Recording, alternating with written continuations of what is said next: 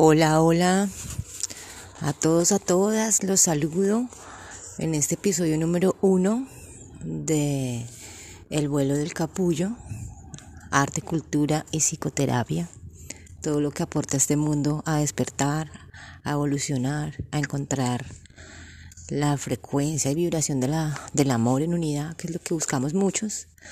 Entonces hemos creado este espacio para hablar un poco de esas cosas que, que salvan el mundo, como el arte, como la historia, la cultura, la psicología.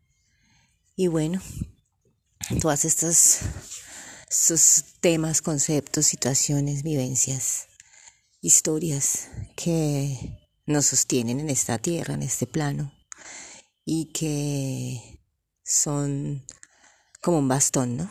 Un bastón donde nos sostenemos amorosamente.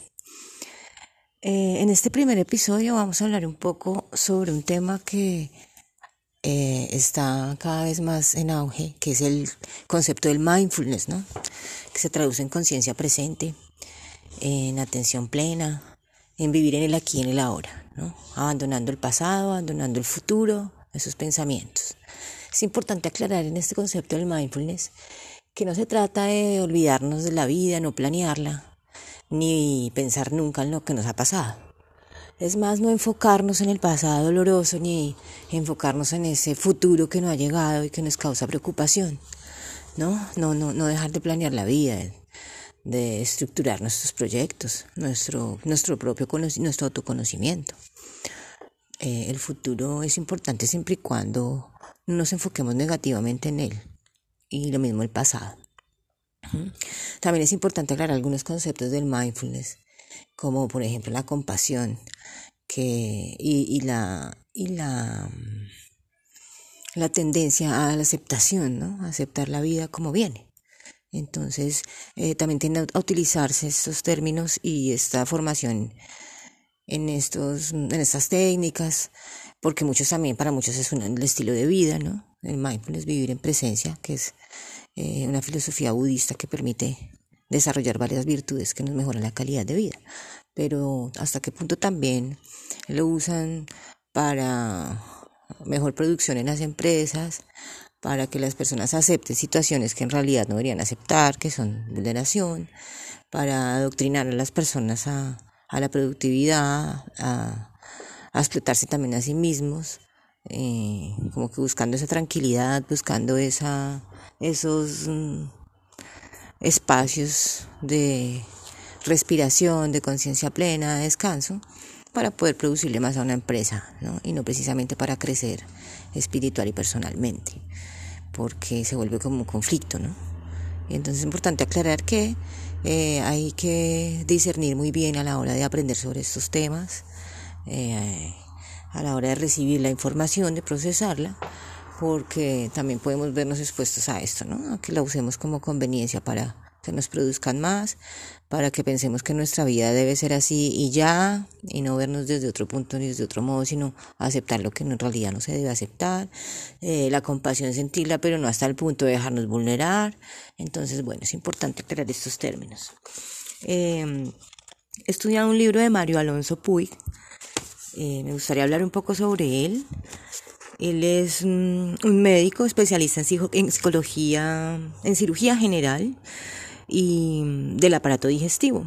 Ah, él estudió, bueno, es de la Universidad de Boston, mm, certificado en, coach sistémico por el Instituto eh, Tavistock de Londres y en hipnosis ericksoniana por el Instituto Milton Erickson de eh, Scottsdale. Eh, esto es en Arizona. Asimismo se formó en medicina mente-cuerpo mm, en Harvard. También, eh, bueno, es miembro de las corporaciones e instituciones de mindfulness en California. Pertenece a varias organizaciones. Es una persona formada, digamos que con una sabiduría muy integral, gracias a que a su vida empezaron a llegar estos llamados y como estas, estos aprendizajes para, para llegar y quedarse en su vida. Porque al principio él pues se dedicaba a la química y esto le abrió un poco las puertas. Bueno, para iniciar un poco con este tema, eh, hablaremos en este episodio, o haremos una lectura para contextualizar un poco este tema sobre el puente entre la tradición y la ciencia. Entonces hay una frase que dice, descubrirse a sí mismo no tiene fin y requiere constante investigación, percepción total, darse cuenta sin elección alguna. En realidad, este viaje consiste en abrir una puerta al individuo en su relación con el mundo. Bueno, esta frase mmm, ya nos dice un poco sobre la importancia de vivir en presencia y lo que esto implica para el autoconocimiento profundo de quienes somos, de nuestro potencial y de todas esas maravillas que nos regala el vivir en atención y el poder estar casi que contemplándonos a nosotros mismos y a la vida desde otras percepciones. Vamos a ver esto, ciencia y conciencia. Hoy en día se pone de acuerdo a la hora de explicar, eh, nadie se pone de acuerdo a la hora de explicar qué es en realidad la conciencia. Hay científicos que sostienen que es algo que depende exclusivamente del funcionamiento del cerebro, pero estos investigadores, eh, para ellos la propia actividad de las neuronas cuando está se sincroniza de cierta manera, produciría eso que llamamos conciencia. O sea, esa propia actividad de las neuronas, cuando está sincronizada de cierta forma, produciría la conciencia. Es difícil este término, ¿no? La conciencia es la capacidad que nos permite darnos cuenta de las cosas e incluso observarnos a nosotros mismos y tener así lo que se denomina un sentido de identidad, un poder reconocer quiénes somos. Tradicionalmente se había considerado que solo los seres humanos teníamos conciencia y para demostrarlo eh, se utilizaron ingeniosos experimentos. Uno de ellos consistió en pintarle un luno, como un lunar rojo en la frente a un chimpancé y ponerle ante un espejo.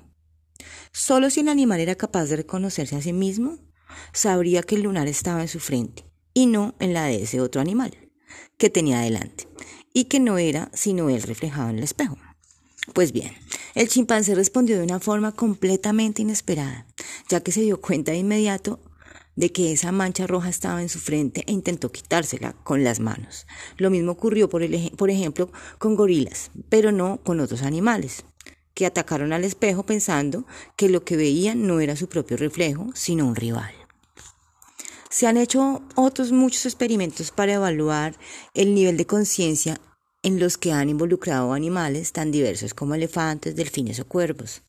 Todos ellos mostraron que tenían la capacidad de reconocerse, algo que, como digo, se había considerado una cualidad exclusiva de los humanos. Por otro lado, hay evidencia que muestra que durante ciertas prácticas físicas, como el yoga, otras técnicas respiratorias o masajes terapéuticos, muchas personas han sido capaces de recordar experiencias de gran intensidad emocional que vivieron cuando era tan solo eran pequeños, eran niños. Esto ha hecho pensar que tal vez la conciencia no sea algo que pueda eh, circunscribirse exclusivamente a la actividad cerebral, sino que de alguna manera en ese darse cuenta que es propio de la conciencia, el cuerpo también podría jugar un papel de enorme relevancia. Por si esto fuera poco, existen situaciones documentadas en las que algunas personas que han sufrido una parada, como una parada cardiorrespiratoria afirman haber salido de su cuerpo y desde el techo de la habitación haber observado las maniobras que se hacían para reanimarlas. De eso hay varias películas.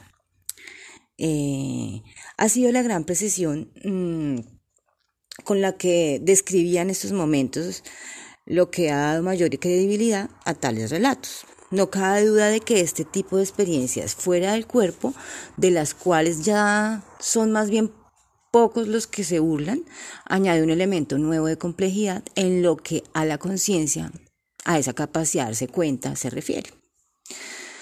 Cualquiera que haya leído a San Juan de la Cruz, Teresa Ávila, mm, Lao Tzu, Lao Tzu Confucio, Kabir, Rumi se dará cuenta enseguida de que todos hablan de una dimensión de la realidad con la que al parecer ellos han entrado en contacto y que para muchos de nosotros resulta chocante, por no decir incomprensible. Hay neurocientíficos que sostienen, por ejemplo, que las visiones de Santa Teresa en la que hablaba de un encuentro con Dios eran la consecuencia de una epilepsia que afectaba a su lóbulo temporal que, como se sabe bien en medicina, puede producir complejas alucinaciones asociadas a un gran componente emocional. Otros neurocientíficos no comparten esta visión y se preguntan cómo es posible que si las percepciones de todos estos místicos eran tan solo alucinaciones, fueran sin embargo capaces de tener un impacto tan grande en tantos millones de personas a lo largo de tantos siglos. Como siempre en la vida, hay que ser respetuoso con los distintos puntos de vista y no se puede dogmatizar, sobre todo cuando se habla de algo de características tan escurridizas. Por eso, se ha de ser por eso, por eso ha de ser decisión de cada uno el embarcarse en su propio proceso de cuestionamiento, investigación, reflexión y experimentación para sacar sus conclusiones con relación a un tema tan relevante como la naturaleza de la conciencia. Y es importante porque en este proceso de investigación puede ser transformada por completo la relación que mantenemos con nosotros mismos, con los demás y con el mundo. Si hacemos un breve recorrido histórico, observaremos, por ejemplo, que los llamados físicos teóricos se dieron cuenta de que el mundo subatómico era muy diferente del físico, hasta, hasta entonces conocido. A partir de tales observaciones nació la física cuántica. Mucho antes, en ese siglo XVII, un investigador italiano llamado Galileo creó unas lentes que permitían ampliar 20 veces aquello que se observaba. Con dichas lentes fabricadas por él mismo e incorporadas a un telescopio de origen holandés, pudo observar las lunas de Júpiter girando alrededor del planeta. Fue en ese mismo instante cuando comprendió que la teoría geocéntrica que se había mantenido durante muchos siglos y que sostenía que todos los cuerpos existentes en el universo giraban alrededor de la Tierra era completamente errónea. Esta capacidad de tomar conciencia está en el centro de los avances que la humanidad ha experimentado a lo largo de su historia. No cabe duda que tanto Galileo como los físicos teóricos y muchos otros investigadores que, aprendieron a ver las mismas cosas de una forma diferente se enfrentaron a duras críticas y castigos. Esto ha sido así siempre y es la consecuencia de que cuando se cambia un paradigma, cuando se descubre una nueva manera de ver las cosas, también se sienten amenazadas aquellas personas e instituciones que han ganado poder, prestigio y notariedad a base de mantener ese paradigma, esa forma de entender la realidad. Y fíjense que eso también es lo que no deja a evolucionar en muchos temas, tanto sociales como culturales, como de la salud, científicos, eh, se sigue como repitiendo, ¿no? En diferente medida, pero se repite. Eh, y también trata como de impedirse esa evolución de conciencia, ¿no? Muchos temas tratan todavía de impedir que salgan muy a la luz y que las personas los reciban eh, de una manera más seria, por decirlo de alguna forma, con más respeto. Bueno, no solo vemos estas resistencias y enfrentamientos en científicos y religiosos, sino que también lo hemos visto tristemente en la política cuando, por ejemplo, se consideraba que las mujeres no tenían derecho al voto. Lo más sorprendente es que sea precisamente en el mundo de la ciencia, tan dedicado a conocer la verdad de las cosas, donde encontremos tantos casos de esta resistencia, nuevas formas de entender esas mismas cosas, ¿no?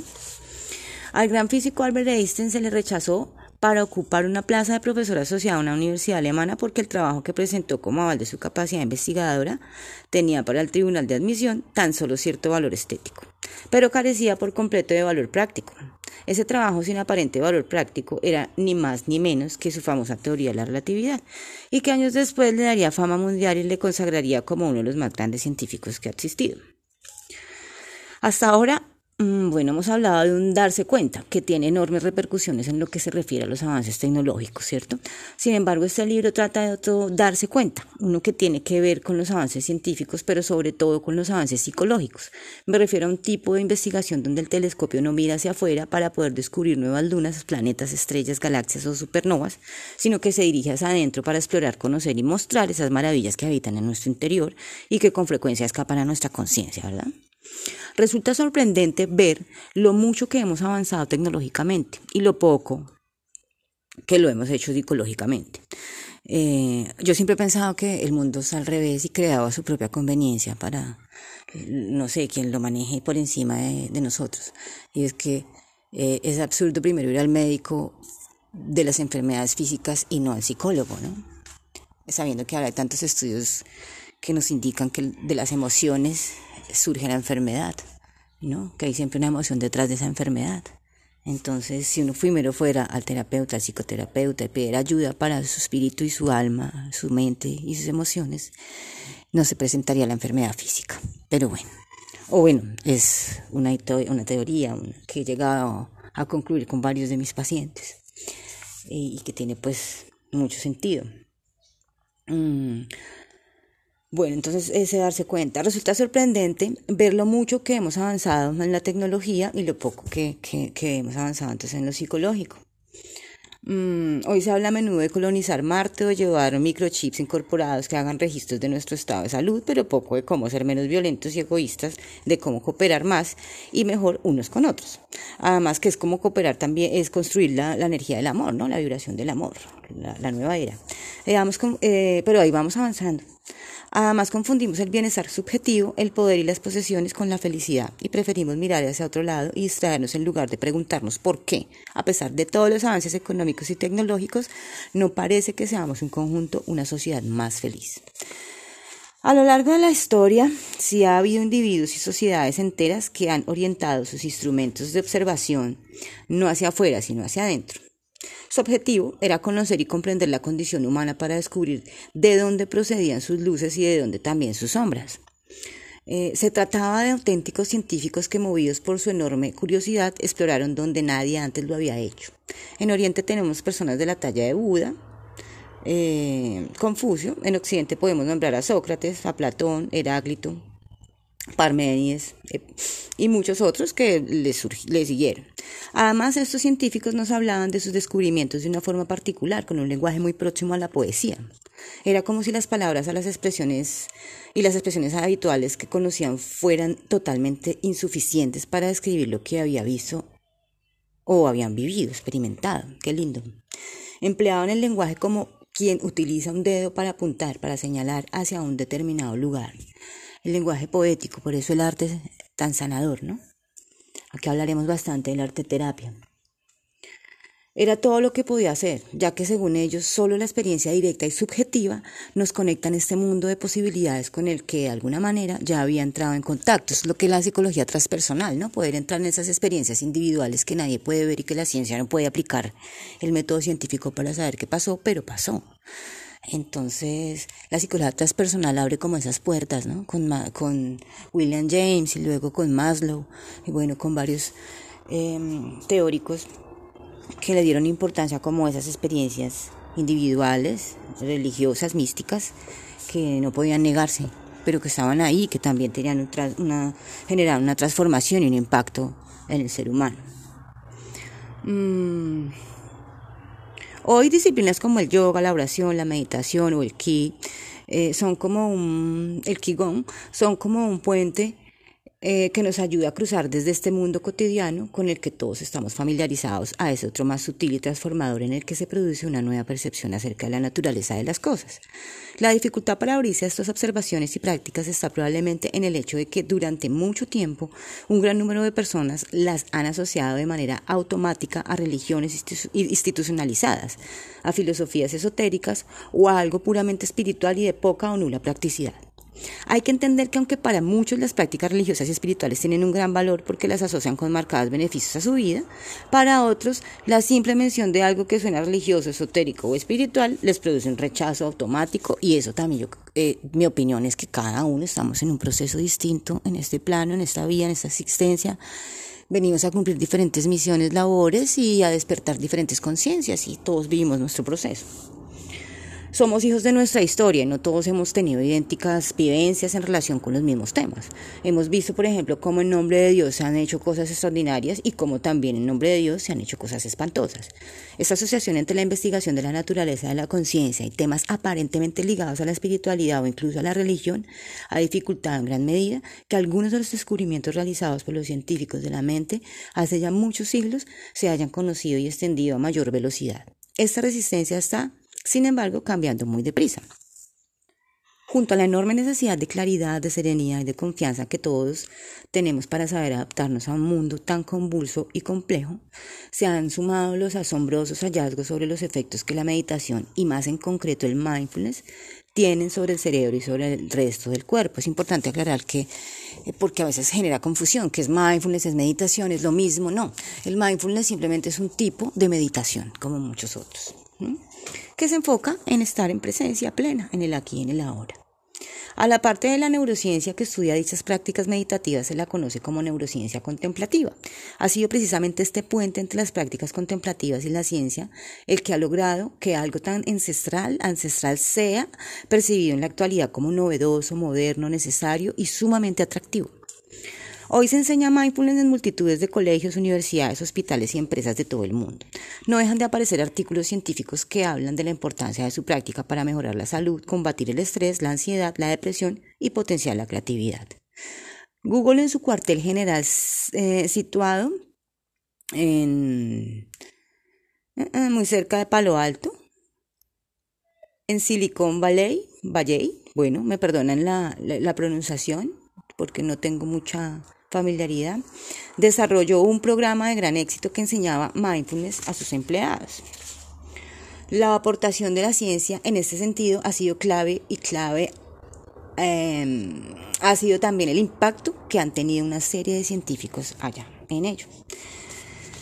Acá hay una frase importante, aunque el mindfulness utiliza una serie de herramientas muy específicas, no es en sí tan solo un conjunto de ejercicios, sino que representa una forma diferente de vivir, lo que les decía al principio. Puede ser un estilo de vida.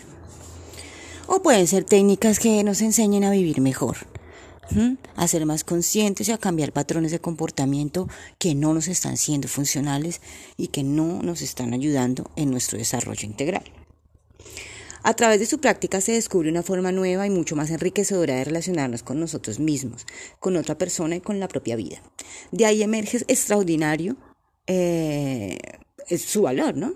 Que es su gran capacidad para transformar cada aspecto de nuestra existencia si nosotros somos disciplinados, si en realidad comprendemos lo que significa empezar a vivir en presente y podemos soltar ese pasado y ese futuro, esos pensamientos que nos controlan, pero que podemos nosotros regular. El mindfulness no solo lleva a una expansión de la conciencia, es decir, a ver más y con mayor profundidad, sino que también nos ayuda a descubrir quiénes somos en realidad y qué es aquello que constituye nuestra verdadera identidad porque nosotros finalmente estamos formados de todos, de lo que nos hicieron eh, nuestro nombre, eh, nos impusieron una religión, un nombre, un lugar donde estudiar, eh, hasta una identidad, porque te dicen cómo eres, todo lo que nosotros somos finalmente es un constructo de muchas cosas. Entonces, al entrar en esas prácticas, mm, donde tratamos de tener un proceso de autoconocimiento, nos damos cuenta que somos mucho más allá, ¿sí? Por eso, más allá de lo que vemos. Eh, sin embargo, todo lo que digamos en ese sentido solo podría ser como el dedo que señala a la luna. De ninguna forma puede sustituir el hecho de señalar a lo que supone la experiencia directa de estar en la luna, de caminar por sus, por sus cráteres o de tocar su suelo. Y si no, que se le pregunten a los pocos seres humanos que han podido poner los pies en la superficie de nuestro satélite. Mm. Bueno, eh, en un mundo de prisa, donde la inercia por un lado y la comodidad por otro van de la mano, fabricar el tiempo necesario para dedicarlo a la práctica contemplativa exige no solo un elevado nivel de compromiso, sino sobre todo darse cuenta de que esa dedicación es algo que realmente merece la pena, porque obvio es entendible que tenemos que hacer muchas cosas y a veces nos sacamos tiempo, pero bueno, esto lo resumo en el que quiere puede. Yo sé que es difícil, pero el que quiere puede. Y sobre todo el que también siente que lo necesita porque a veces la terapia está en nosotros mismos, en tener la intención de que nos ayuden, dejarnos ayudar y empezar a aplicar ese amor y apoyo que nosotros nos damos a nosotros mismos, porque nosotros sanamos porque lo decidimos, ¿sí? No porque el, el, el, el, psicólogo podemos ir 20 veces al psicólogo y al mejor de muchos, de muchos lugares, pero si no queremos sanar nosotros y no vamos con la intención de sanar afuera, porque también las terapias son afuera, no en un consultorio, no vamos a sanar. Por eso a veces los médicos y los psicólogos se ganan mala fama, porque en realidad, sobre todo el psicólogo, porque las personas no están en la, la, actitud de cambiar, entonces es más fácil decir que el doctor no sirvió, que es malo, que me pregunta mucho, entonces hay que tener ojo con eso, con esa disposición de sanar de verdad, porque es la única forma, el sanador está en nosotros. El psicólogo y el médico son un puente para hacernos dar cuenta de eso.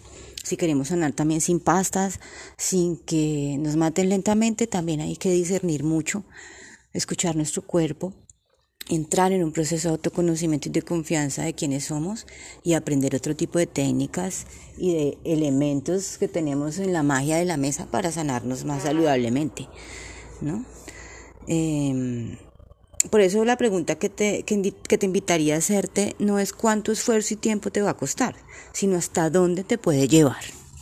Bueno, con esta frase terminamos el capítulo de hoy. Eh, no sin antes agradecerles que me hayan escuchado. Mm, continuaremos eh, la próxima con este libro. También abarcaremos otros temas eh, importantes, agradables, misteriosos, mm, que apoyen también diferentes tipos de mundos. Hay muchos mundos que pueden escuchar estos podcasts.